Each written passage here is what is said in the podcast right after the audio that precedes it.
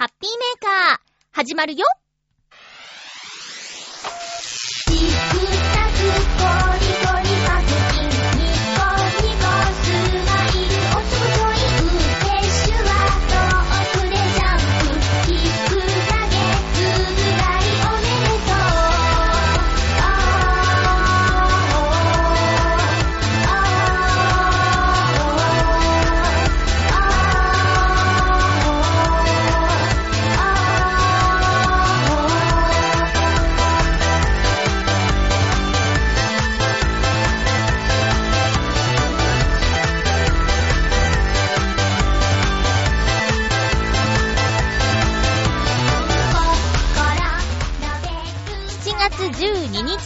日、まゆっちょのハッピーメーカー。この番組は、ハッピーな時間を一緒に過ごしましょうというコンセプトのもと、ちょわへよ .com のサポートでお届けしております。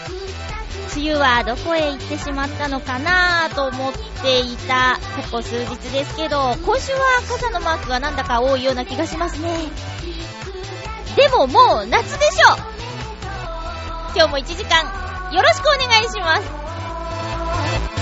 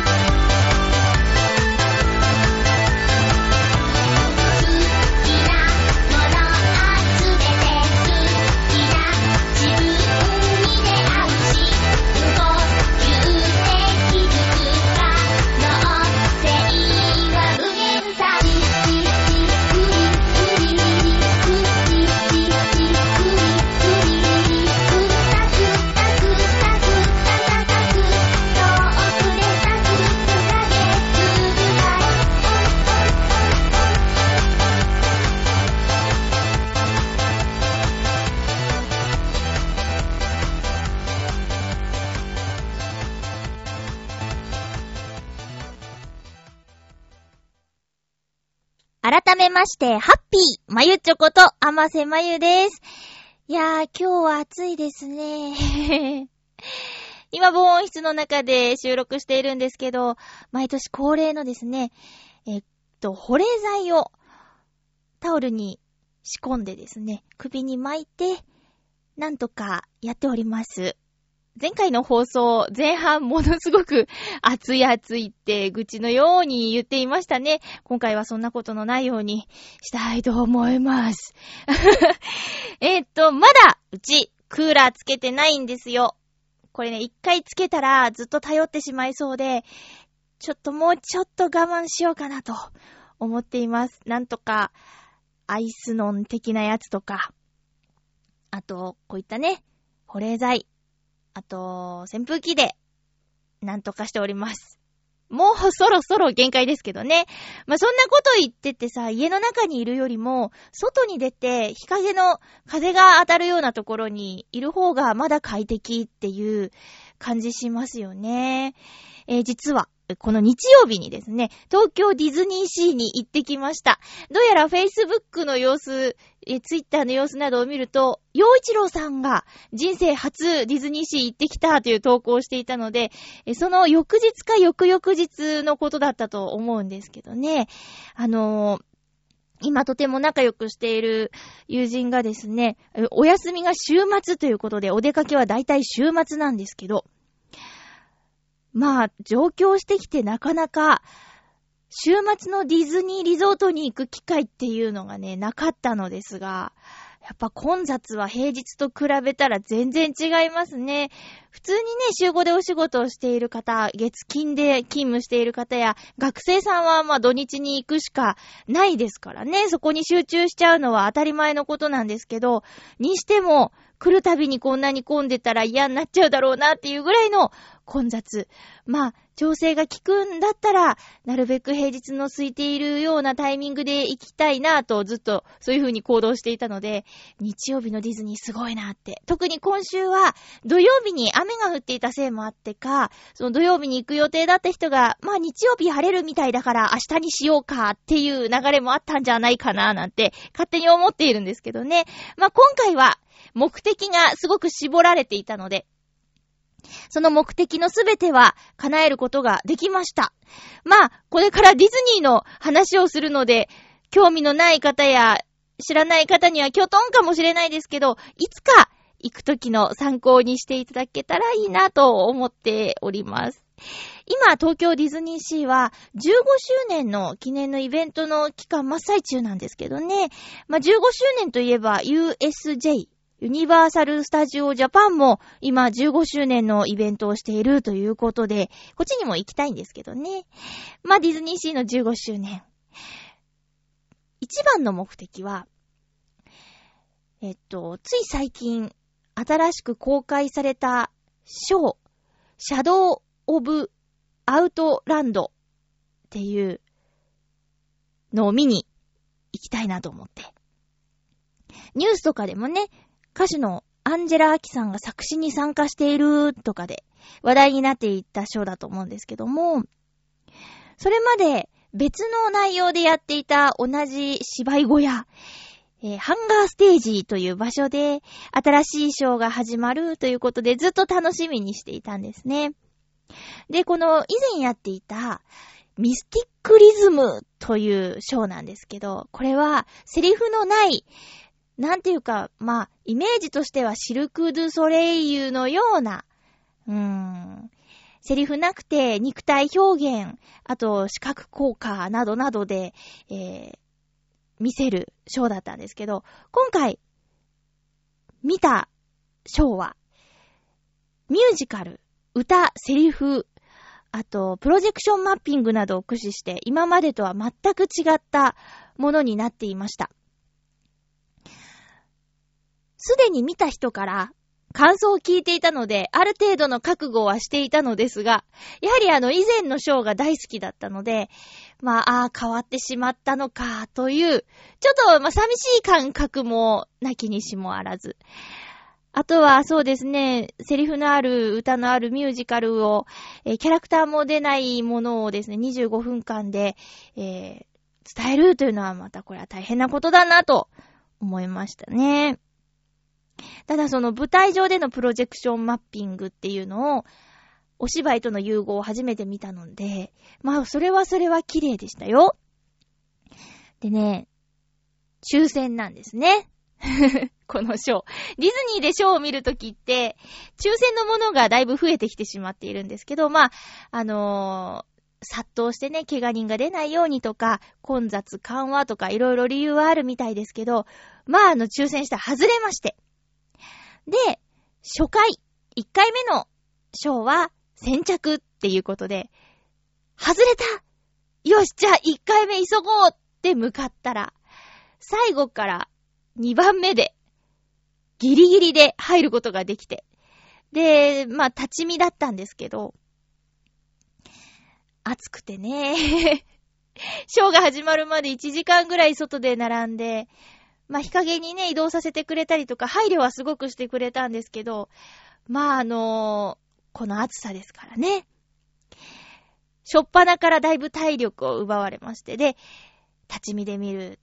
夜勤で行ったんですけど、結構きつかったかな。うん。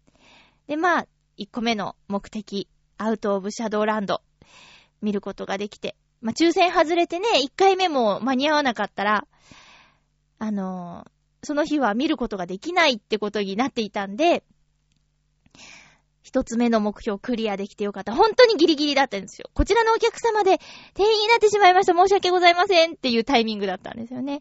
で、見終わって、そういやご飯食べてないって言って。で、最近のディズニー、これね、大事な話なんですけど、事前にレストランの予約ができる店舗は、ネットで、時間指定で予約が取れるんですよ。だからね、逆に言うと、当日、予約のできるレストランでは食べられない可能性が高いっていうことみたい。で、キャンセル分は当日受け付けますみたいな感じなんだって。で、行ってみたレストランで、なんか、今日の予約してませんっていう方が一人前にいたので、あ、もしかして入れるかもしれないと思って。で、並んで、その前のお客さんの後ろについていたら、あ、お客様、申し訳ございません。ただいまのお客様で、本日分いっぱいになってしまいましたって、さっきはギリギリセーフだったのに、今回はギリギリアウトで食事ができなくて、じゃあさあどうしようって、行ってみたいレストランを何店舗か回ったんですけど、どこもいっぱいで、いやもうダメだ、お腹が空いた限界だって言って、熱中症対策にカバンに入れていた干し梅をむさぼりながらですね、空腹を紛らわせて、で、なんとか、あ、ここなら美味しいし、入れそうってことで、え、15分ぐらい待てば入れますよっていうことだったんで、あ、じゃあそこへってことで、なんとかご飯も食べて、体力を回復した後に、今度はね、もう一つ見たかった、えー、リニューアルされた、ビッグバンドビートというショーをね、見に行ったんですよ。これはね、ドラムを叩くミッキー、そしてドラムを叩いた後、ダンスもしちゃうミッキーが有名なショーなんですけど、えー、またこれも春に内容がリニューアルされて、で、私は一度それを見てるんですけど、一緒に行った子が初めてなので、えー、見ようってことで。で、これも抽選なんですよね。で、抽選外れまして。外れるんですよ。で、えー、2階席なら、並べば見られるっていうことで、2階席をね、確保するために、またね、こう、日差しがガーッと当たっちゃう。もうこれは影がどうしても確保できない場所だったんで、みんなもう日傘とかいっぱい差して、ちっちゃくなってね、地面に座りまして。ここも1時間ぐらいかな待ちました。もうね、本日2回目の暑い中でのじっとする時間。ディズニーによく行く人たちの間では、そういう形のことを地蔵っていうらしいですね。動かないでじっと座って待ってることを地蔵っていうらしいですよ。私知らなかった。確かにまあ、タオルをかぶったり、日傘をかぶったりして動かない人たちを見ると、地蔵のようにも見えないこともないですね。で、2階席、一番前確保しまして、無事にそのショーも見ることができました。抽選には外れたけど、両方のショーを見ることができまして、よかったな、っていうことで、ほっとしました。で、もう一つ、クリスタルウィッシュジャーニーっていう、15周年の間しか見られないショーを見ることも今回の目的。なぜなら、この15周年の音楽を使ったライブ、コンサートに、えー、のチケットが取れているので、もう15周年の音楽を知らないでそれに行ってもね、なんかもったいないんで、じゃあ、15周年のショーを見ないといけないってことで。ただ、この15周年の記念のショー、1日1回しか公演しないんですね。なぜかというと、この夏の期間、水浴びイベントというか、あの、水をかけられちゃうイベントが5回あるんですよね。それも、ディズニーシーの海を使ったショーなので、5回やる分、15周年のショーが1回なのか。まあ、どういう理由なのかよくわからないですけども。その回を逃すと見られないということで。で、せっかくなら、いいとこで見ようということで、本日3回目の地蔵タイムでございます。ここも、全く日陰のない場所で。まあ、3回目ですね。あの、直に座って、お尻が痛いっていうね。で、今回はもう、座り見席だったので、ショーが始まっても、待ってる形と同じ状態で見な見なきゃいけなくて、お尻が痛いなーっていう風に思いながら本番を迎えるという感じになってしまいました。まあ、無事に見られる、見れて、えー、目的だった3つのことは達成できました。よかったです。いや、よかったです。にしても過酷でした。麦茶と、あと、干し梅を持って行っていてよかったなーっていう感じですかね。あとはね、もう暑くて暑くて、ジェラートを食べました。美味しかったです。すごく美味しかったです。あとはばったり。あの、車に乗って、ミッキーとミニーとダッフィーとジェラトーニというね、猫のキャラクタージェラトーニのグリーティングに遭遇することができて、ラッキーでしたね。タイミングよく。だから、混雑していて混んでて、いろいろ大変だったけど、中身は充実していました。アトラクションは、この日ね、一個だけ体験しまして。マジックランプシアターっていうアトラクションなんですけど、これは 3D メガネをかけて、アラジンに登場するジーニーという魔法使いが、こう飛び出して見えるっていうようなアトラクションなんですけど、でもメインはそれが始まるまでのシャバーンっていう大魔法使いとアシームっていう、その、なんて言うんですかね。あの、アシスタントみたいな、このやりとりが面白いっていうんで、で、シャバーンさんもね、あの、ダブルキャスト、トリプル、何人いるのかわからないけど、いろんなシャバーンさんがいるんですよ。で、行くたびに違うものが見られるっていうんで、一緒に行った子も私も結構好きなアトラクションなんで行ったんですけど、今回のシャバーンさんはね、私がもうこの15年間で見た中で一番面白いシャバーンさんで、結局まあシャバーンさんが、ひどい人だから、ジーニーとアシームくんで、ちょっと懲らしめてやろうかな、みたいな、うん、話なんですけど、今回のシャバーンさんはとても私大好きだったので、いや、ジーニー、アシーム、シャバンを消さないでおくれっていう風に思ってしまうぐらいに面白かったんですよ。だから、とっても上手かったんですけど、ストーリーはぐちゃぐちゃですね。素敵だったから。うん。っていう感じの一日東京ディズニーシーでした。いや、夏のディズニーはね、本当に気をつけてくださいね。私子供の頃、夏休みにしか行ったことなくて、でもこんなに辛かったかなって思い出してみても、まあ年齢体力的なものもあるだろうけど、こんなに辛くなかったぞって思ったし、私の母親は子供の頃の私を連れて行ったとして、今ぐらいの年齢なわけですよ。で、そのお母さんが、ね、嫌がらずに毎年連れてってくれるってことは、まあ、そんなに身の危険を感じるほどじゃなかったっていうことだと思うんですよね。だからやっぱり夏がどんどん厳しくなってるんじゃないかなっていうふうに思ったわけです。もしこの夏、あのご家族とかね、友達、恋人と行く方は、本当に気をつけてくださいね。日傘はあった方がいいですね。あのー、何か待ったりするとき。普通に歩くときは帽子でいいと思うんですけど、今回の私みたいに、その抽選に外れて、なんとか並んでみたいっていう方法が取れる賞を待つ場合は、日傘があった方がいいです。男の人も日傘があった方がいいです。影があるのとないのとじゃあ全然違うから。あとは、えー、レジャーシートもいいんですけど、一人用のなんていうか、クッションみたいなやつ？直に座るなら。まあ、今折りたたみのとかさ、100、100均とかでもさ、ちょっとあの、なんだろう。レジャーシートってバーって広げる感じだけど、お尻1個分の座布団ぐらいのレジャーシートというか、なんか、ね、地べたに座るときに1枚噛ませると、お尻がだいぶ守られますよ。まあ、そういった対策をして、ぜひディズニー行ってください。楽しいので。おすすめです。私はずっとあそこのことが好きですね。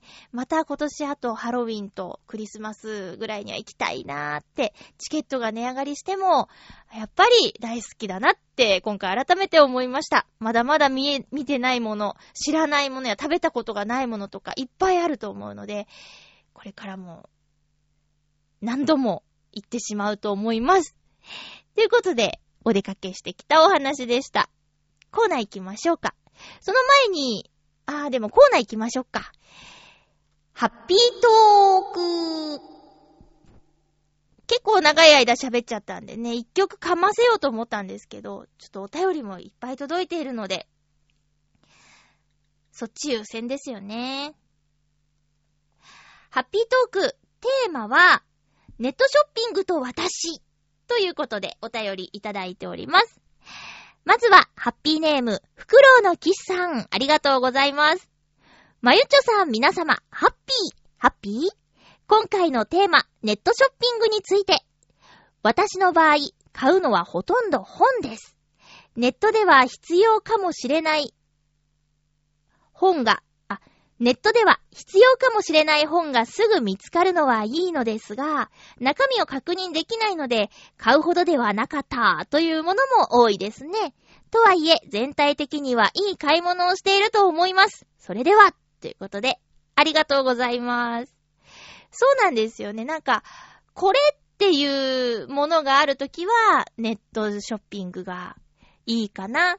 本屋さん行くとさ、まあ、これを買おうと思って出かけて行っても、あれ？これ気になるな。これも気になるなって、買うものが増えちゃうことがあるんでね。本来買おうと思ってたものから、気がついたら2冊3冊と、握ってレジに向かっている私とかね。まあ、そういう風に出会った本がとても素敵だったりすることもあるので、そういうのもたまにはしたいんですけど、もうもう今今これが読みたい。誰かがおすすめしてた。これを読みたい。ポチってね。なかったら諦めるという選択ができなくなってるっていうのは逆に。その、なんだろうな。勉強に使うとか仕事に使うじゃなくて、なんとなーく、なんとなーく読んでみようかな。この人すごい、すごい楽しそうにこの本のこと話すなー。ポチって、最近しちゃったんですよ。ライムスター歌丸のウィークエンドシャッフルっていう番組があるんですけど、ラジオで。で、それでね、あの、おすすめ本のコーナーっていうのを半年に一度か一年に一度かするんですよ。で、その時に紹介されてた、アメコミ、スーパークルックスっていう本を紹介してて、で、キックアスっていう映画が私好きなんですけど、それの原作者の方が書いてるっていう紹介と、あと映画化が決まっているらしいっていう話と、まあ面白いっていうことをね、すごい熱量で話すんですよ。で、聞き手だった人たちも、うわ、いいね、それ、わあ、読みたいなーとかって言うんでね、スーパークルックスってそのラジオ、ポッドキャストで聞きながら、ああ、あった、ポチってね、やっちゃったよ、もうすぐですよ。ねえ、アメコミで、アメコミ、アメコミって初めて買ったんですけど、あのね、まあ、ちょっと買って後悔しましたよね。読みにくいし、結構グロい。うん。で、す、オールカラーなんでね。厚みはそうだね、100、100何十ページぐらい、200もないぐらいのなんですけど、2000円するんですね。で、ね。そう、グロいんですよ。だから、まあ、映画化されて、うわ、これやるんだって思ったし、まあ、キックアスもね、グロいシーン結構あったけども、だからこの本はちょっとアメコミ好きのお友達にあげようかなっていうね。はい。便、便利なんですけどね、そういうこともありますよね。袋の喫茶はほぼ失敗ないくいい買い物してるということで、さすがお目が高いという感じですか。うん。中もね、なんていうの？ちょっとだけ見られる仕様になってるのもありますよね。試し読みみたいな感じでね。全部じゃないですけどね。えー、っと、ハッピートークのテーマ当ては、こちら。ハッピーネーム、大空と大地の中でさんです。ありがとうございます。まゆっちょ皆様、ハッピー、ハッピー？大空と大地の中でです。どうも。今回のテーマ、私はアマゾン、アマゾンと、ヨドバシ .com を利用しています。アマゾンは、今春から合計金額が税込み2000円以下だと、配送料が別途350円かかるという話を聞いて、うーん、それ以来欲しいものをまとめて買い物をするようにしています。あ、賢いですね。ヨドバシ .com では 3DS ソフトやライブ、映画のブルーレイを注文しています。ヨドバシのポイントカード番号を登録しているので、登録しているので、ポイントは使わずに貯めているので、合計額の10%還元してもらってます。おー。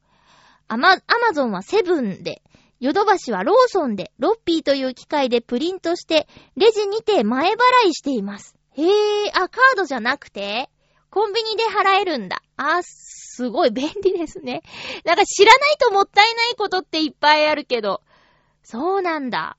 アマゾンは、送料無料とか、あ、送料はもう、一律で、2000円以下だと、350円って決めたのかな？今私もうあの、うっかりなんですけど、プライム会員になっちゃってるので、送料無料っていうことでね、年間、年間、いくらか払ったら、プライム会員になって。でも私これ、映画とか見られるから、で、お急ぎ便も無料で送料無料でしょ？で、プライム価格とかさ、プライムセールとかさ、なんかいろいろあるから、このまま入っててもいいかなーなんてね、ちょっと思っちゃったりしてますよ。使い方次第ですよね。ヨドバシ .com。もうね、こういうのがあるとさ、どこに住んでてもっていう感じになるよね。あの、ネットで買い物ができるって。ここに住んでたら、このお店が近いから、手に入りやすいとかっていう、昔はそんな感じだったじゃないですか。ラジオも、ラジオも地元岡山にいた時に聞きたいなぁと思ってたラジオがね、全然電波が入らないんですよ。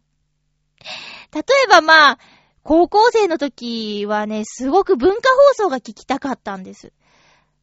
声優さんのラジオを聞きたかったんですよ。でも、岡山で文化放送ってね、ほんとに入んなくて、まあ、岡山でも場所によるのかな？なんかよくわかんないけど、ちょっと外国の声が聞こえてきちゃったりね、その周辺に合わせたら。あとちょっと、日によっては逆さまにすると、機械を、ラジオ、ラジカセを逆さまにするとちょっと入ったりとか、あ、なんかうっすら聞こえるんだけども、みたいな。まあ、でも、そうですね。一番入ったのは、東京 FM 系列のやつなんで、たまに FM で番組やってくれる声優さんがいると、ああ、よく聞けるって感じでね。今は、ラジコがあれば、で、これもね、いくらか払えば、全国の曲のが聞けるんでしょ？もう今の人は便利だね。いいこともあるけど、悪いこともあるのかな。けどね、当時の私がそれでね、そんな風に一生懸命ラジオを 聞こうとしてて、ね、面白いよね。だって機械を逆さにするとか、今の若い人たち、はぁって感じでしょ？多分。そうやって頑張ってね、努力して、工夫して、聞こうとしてたわけですよ。で、あ、ここだっていう角度を見つけた後、さあどうしようっていうね、本を重ねてその高さをキープするとか、なんか壁の、ベッドのパイプのところにちょっとテープでひっつけてみるとか、そんな立派なラジオじゃなかったんで、重さはそんなにないのでね、割と自在だったんですけど。いやーねー、そういう、そういうことですね。もう今はネットでいろいろできるから、便利ですよね。ポイントも貯まるんだ。そうか、登録をめんどくさがらなければ。いろいろちゃんとしてんだな大空と大地の中でさん、ありがとうございます。続きましては、そうですね。えー、っと、じゃあ、SG3000T さん、ありがとうございます。まゆっちょハッピー、ハッピー？前回の配信の前半は、天気の心配で面白かったです。すいません。無事にね、濡れることなく取り込むことできました。すいませんでした。先週3日、年齢を一つ重ねて、アラフィフの仲間入りをしてしまいました。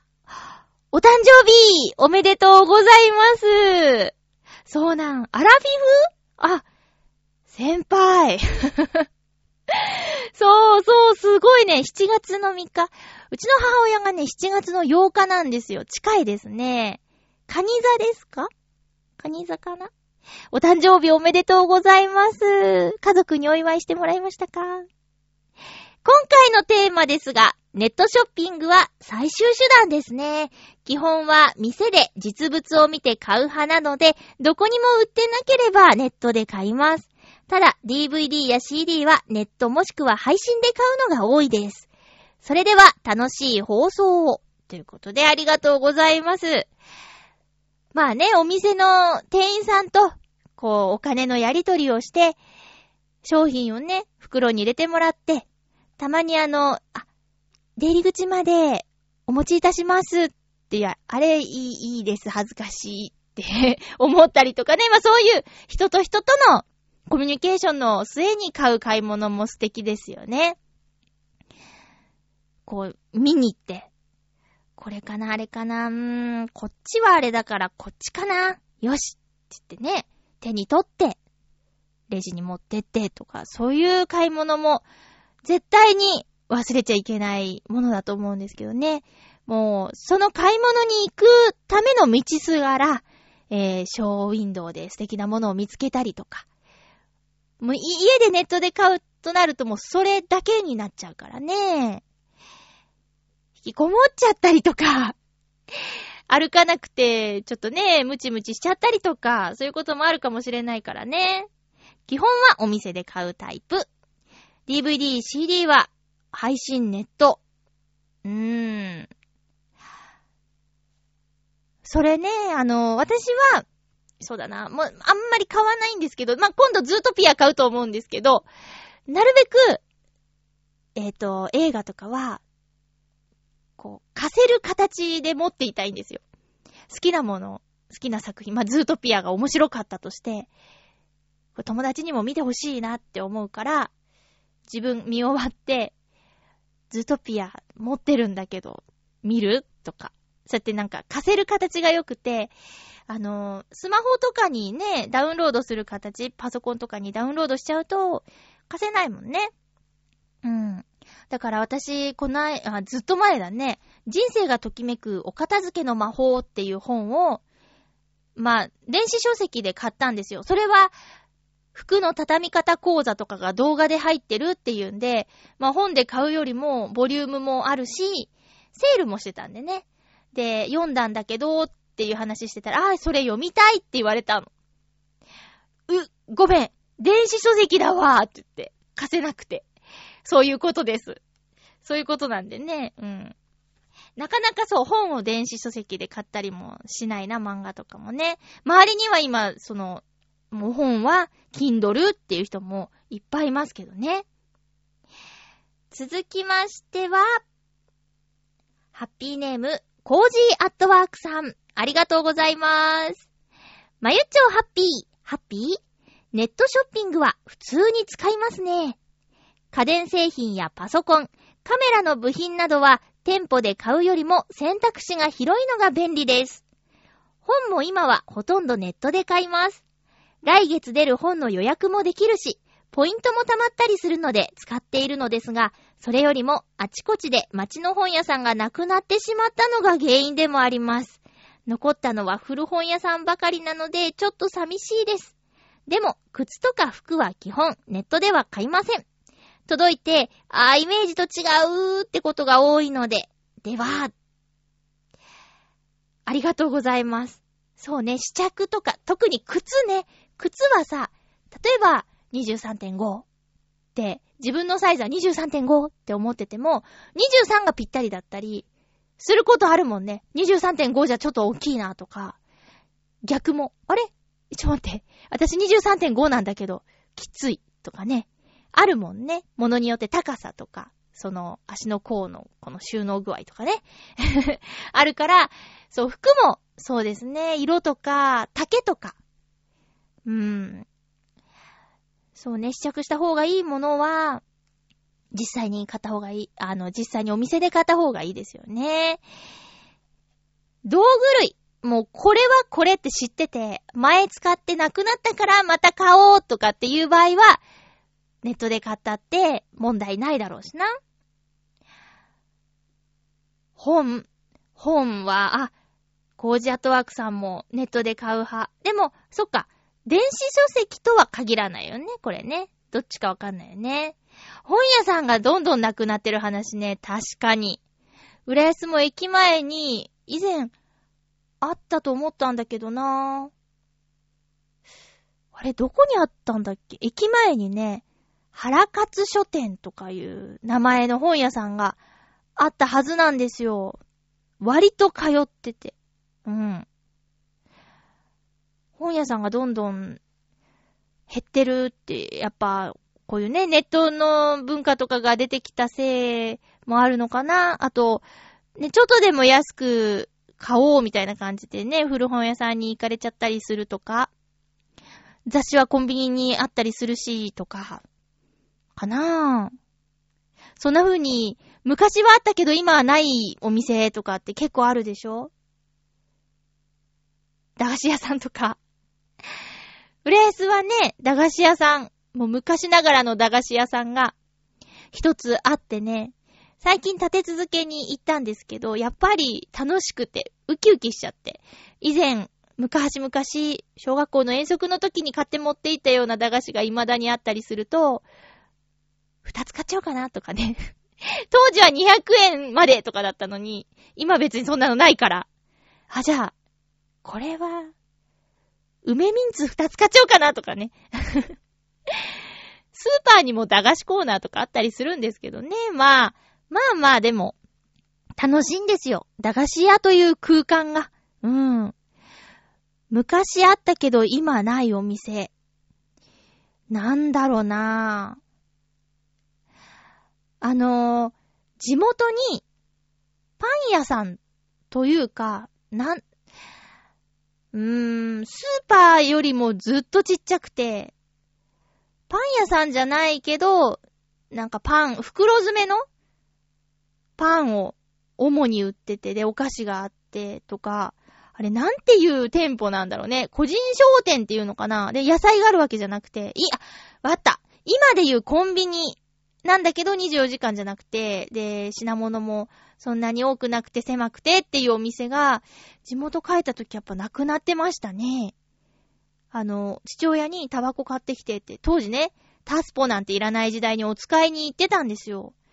で、子供だから買っちゃダメとかもない時代にね。うん。そのお店ね、なくなってて。そっかーって。まあね、コンビニとかが横にあったらさ、勝てないよね。ちょっと悲しいけど、まあ、仕方がないのかな。21世紀ですからね。そういう感じ？そういう感じかな。えー、コージアットワークさん、ありがとうございました。こないだのあのカメラワークショップの続報ってことで書いてくれてるんですけど、ミラーレス一眼も OK ですよって、スマホなどは対象外になります。募集は事前応募で抽選になるそうです。では、ありがとうございます。ミラーレス一眼もう OK。よかった。私の持ってるのも大丈夫みたい。あとはスケジュールの問題ですね。続きまして、ハッピーネーム水なぎさんです。ありがとうございます。まゆちょうハッピー、ハッピー？今週のテーマ、私とネットショッピング。はい。私はよくネットショッピングを利用しています。多いのは DVD やブルーレイなどの特映像商品で、特に限定版など特典がつくものを予約して買うことが多いですね。普通のお店でも同じように予約して購入することはできますけど、予約した時に受け取る商品の引換券をなくしてしまったり、発売日を忘れてしまうことがあって、予約をしておけば、あとは発売日に送ってくれるネットショッピングで買うことの方が多くなってしまいました。でも、ずいぶん前に予約をしておいたのに、発売日になっても送ってこず、発送状況を確認すると、まだ準備中で届くまであと数日かかる、なんて時に、お店で同じ商品を見かけてしまってがっかり、なんてこともありますが。これがっかりしますね。その時にはネットで予約した分を即座にキャンセルしてお店で買ってしまうなんてこともありますけどね。笑い。ネットショッピングは購入したい品物がきっちり決まっている時には検索してすぐ見つけられるので便利ですが、逆になんとなくこんなものが欲しいという曖昧な買い物の場合はネットではなく、やはり実際のお店に行った方が意外なものに出会えるので、すべての買い物をネットでということには、ということにはならないと思います。それに、靴や洋服など、身につけるものは実際に現物を触ってみないと買えないものもありますしね。ではでは。ありがとうございます。そうですね、もう、あの あるやんっていう時ありますよね。予約したけど、まだ届いてないけど、見ちゃったつって。え、じゃあもう買っちゃおうかな。あ、キャンセルができるっていうのは、じゃあそういう時助かりますね。うん。二つ同じものが手元にあっても困っちゃうもんね。まあ、あの、欲しいものは、なるべく早く手元にあると嬉しいじゃないですか。なんかね、弟がね、ゲームとか好きで、ゲームの発売日の、なんていうの ?0 時？浦安にあるゲーム売ってるお店で、なんかたまにその0時超えたらもう売ってくれるお店があるらしいの。今どうだかわかんないけどね、結構前の話、5年以上前の話なんですけど、それがルール的にどうかとかもよくわかんないよ。ただまああの、例えば、じゃあ7月の12日発売って言ってたやつを、まあ7月11日の深夜、そのお店の閉店が1時だったとしたら、その1時間だけ販売してくれるとかね。めちゃくちゃ優しいよね、それね。早くやりたいっていう人にとっては、神様のようなお店ですよね。っていう感じで、ちょっとでも早く。あのね、以前、まあ、短い間だったけど、あのー他の番組をやっていたことあったんですよ、ラジオ。えー、言霊イズムっていうラジオね。で、P 様が、あのー一緒に収録立ち会って、で、編集して配信してくれてたんですけど、で、ちょっと P 様とね、あのー価値観が合わない面があったのは、例えば、じゃあ、火曜日配信にしようって、この番組は火曜日配信しましょうって、P 様が言って、あ、わかりました、そうですねって。で、ウェブラジオだから、まあ自分の方がどう編集されてるのかなっていうのもあるし、まあオンエアチェックしますよ。で、オンエアチェックのためにサイト開くと火曜日、まだないんですよ、朝とか。あれ？配信されてない。で、火曜日の22時頃に 聞けるようになってるの。で、それが何度か続いて、ずっと違和感だったのを、P 様に話したんですよ。あの、火曜日配信で、火曜日の22時とかに配信ってちょっと、どうかなって。で、早い分にはいいけど、遅い分には、ね、もうに、なんていうの、火曜日になった時点で聞聞きに来る人もいるだろうから、どうにかならないですかって言ったら、あの、うーん、つって別にいいんじゃない？火曜日中に出してんだし、みたいな 感じになっちゃってて。で、あいや、だったら、水曜日にしましょうって、具体的に何曜日だったか覚えてないんですけど、じゃあ水曜日にしましょうって言ったら、まあ、水曜日の22時とかになっちゃうのよね。いや、そういうんじゃなくて、そう、そうじゃなくて、っていう、やりとりがありました。その点ね、チョアヘヨ .com は、あの、あれですよ、火曜日配信って言ったら、もうね、夜には聞けるようにしてくれてて、その月曜日の真夜中にね。うん。だからそういうところで、あ、感覚が同じなんだなって安心できるところです。チョアヘヨ .com さんお世話になっております。ありがとうございます。っていう感じですよ。だから商品のお届けもね、まあ、と、発売日には手元にあると嬉しいですよね。うん。難しいんかないっぱい。今ね、配送業とか本当に大変だもんね。いっぱいいっぱい。以前よりもずーっと増えてるんだもんね。だから、便利になると、こう、どこかでうまくいかなくなる部分もあったりして、そういうのをどんどん折り合いつけられるように進化していくのかな。私はね、ネットショッピング、まあ、前回も話しちゃいましたけどね。えーっと、最近は、もう、オンラインショップのみでの取り扱いみたいな。な特にビレッジヴァンガードですけど、ビレッジヴァンガードって、店舗に行っても面白いんだけど、すごく、なんていうか、いい意味でも悪い意味でも、ぐちゃぐちゃしてる店内なんですよ。だから、そうですね。ネットの方が探しやすいなっていうのはあります。プレゼント選びに今すごくね、助かってますね。あとやっぱり、アマゾンが好きですね。なんか、サイトが見やすいっていうのすごく大事だと思うし、あと、まあ、それが全てだとも思わないですけど、レビューをちょっと参考にさせてもらったりね。あと、なんですかね。星の数とかもね。まあ、ある程度参考にさせてもらってますよ。そんな感じですね。うん。今のところ通販とかでのトラブルの経験がないので、まあ今のところ安心して使っています。皆さんもね、これからうまく付き合付き合っていけるといいですね。以上、ハッピートークのコーナーでした。皆さんお便りありがとうございます。たくさんいただけて嬉しい。これくらいいろんなお話聞けるとね、そうなんだ、そうなんだってなりますよね。えーっとね、あ、そうだ。うーんと、時間もあれなので、じゃあいただいているお便りを先にご紹介します。ハッピーネーム、コージーアットワークさん、ありがとうございます。まゆっちょ、ハッピー、ハッピー？以前、高校野球で千葉県予選取材のお手伝いをしたことがありました。予選大会は会場が多いので人海戦術です。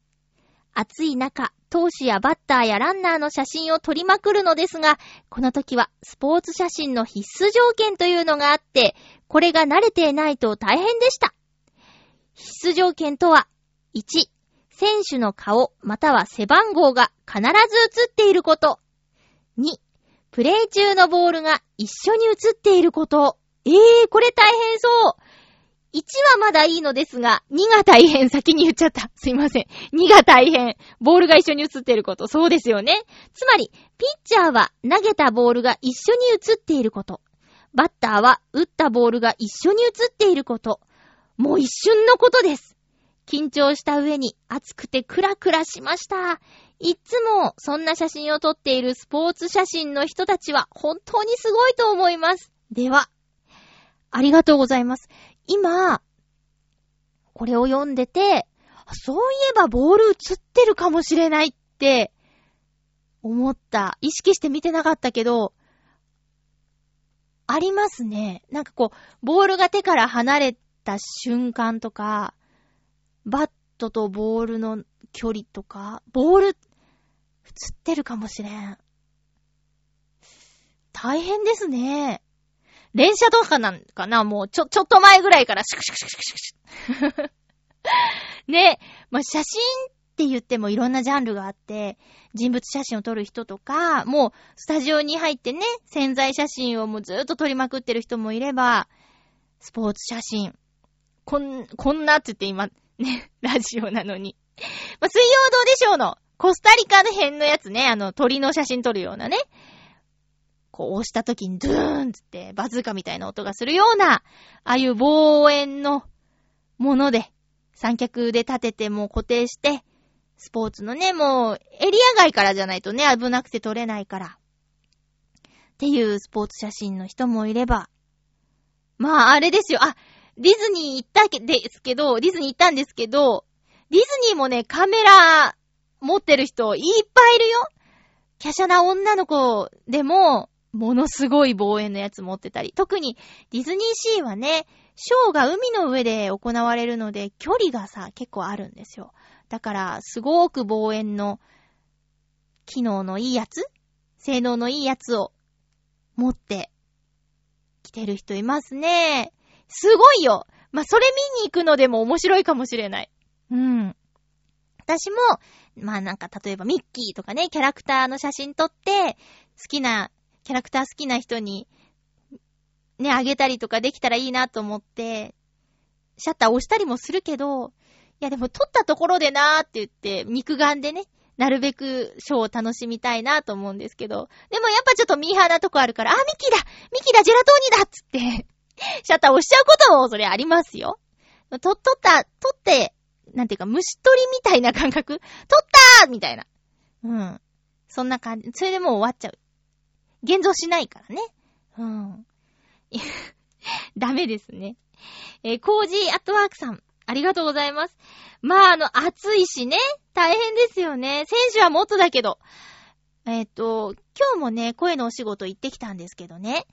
あの、ま、ジェイコムの方とのお仕事だったんですけど、夏はもう予選がもう始まってるらしくて、野球の予選が。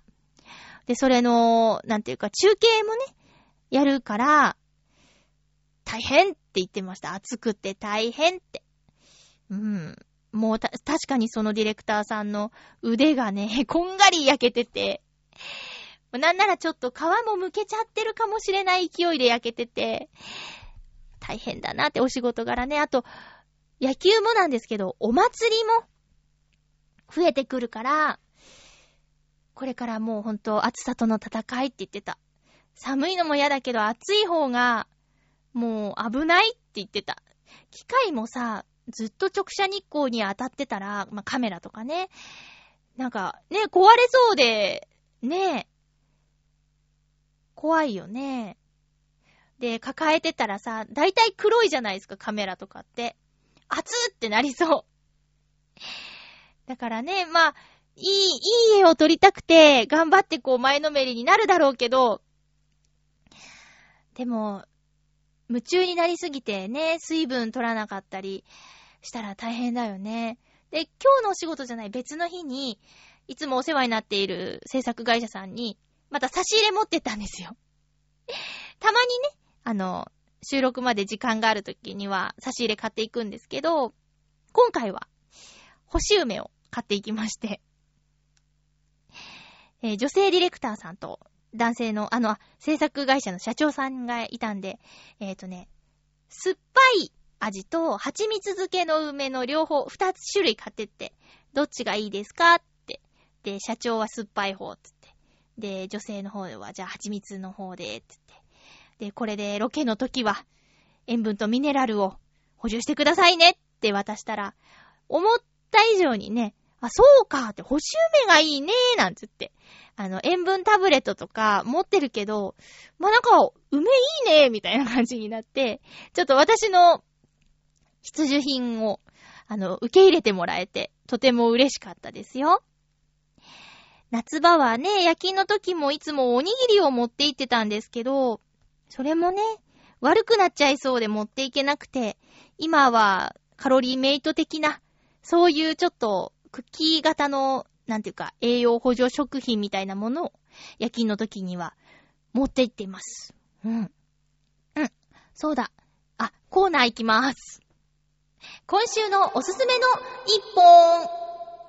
今週のおすすめの一本は、インディペンデンスデイです。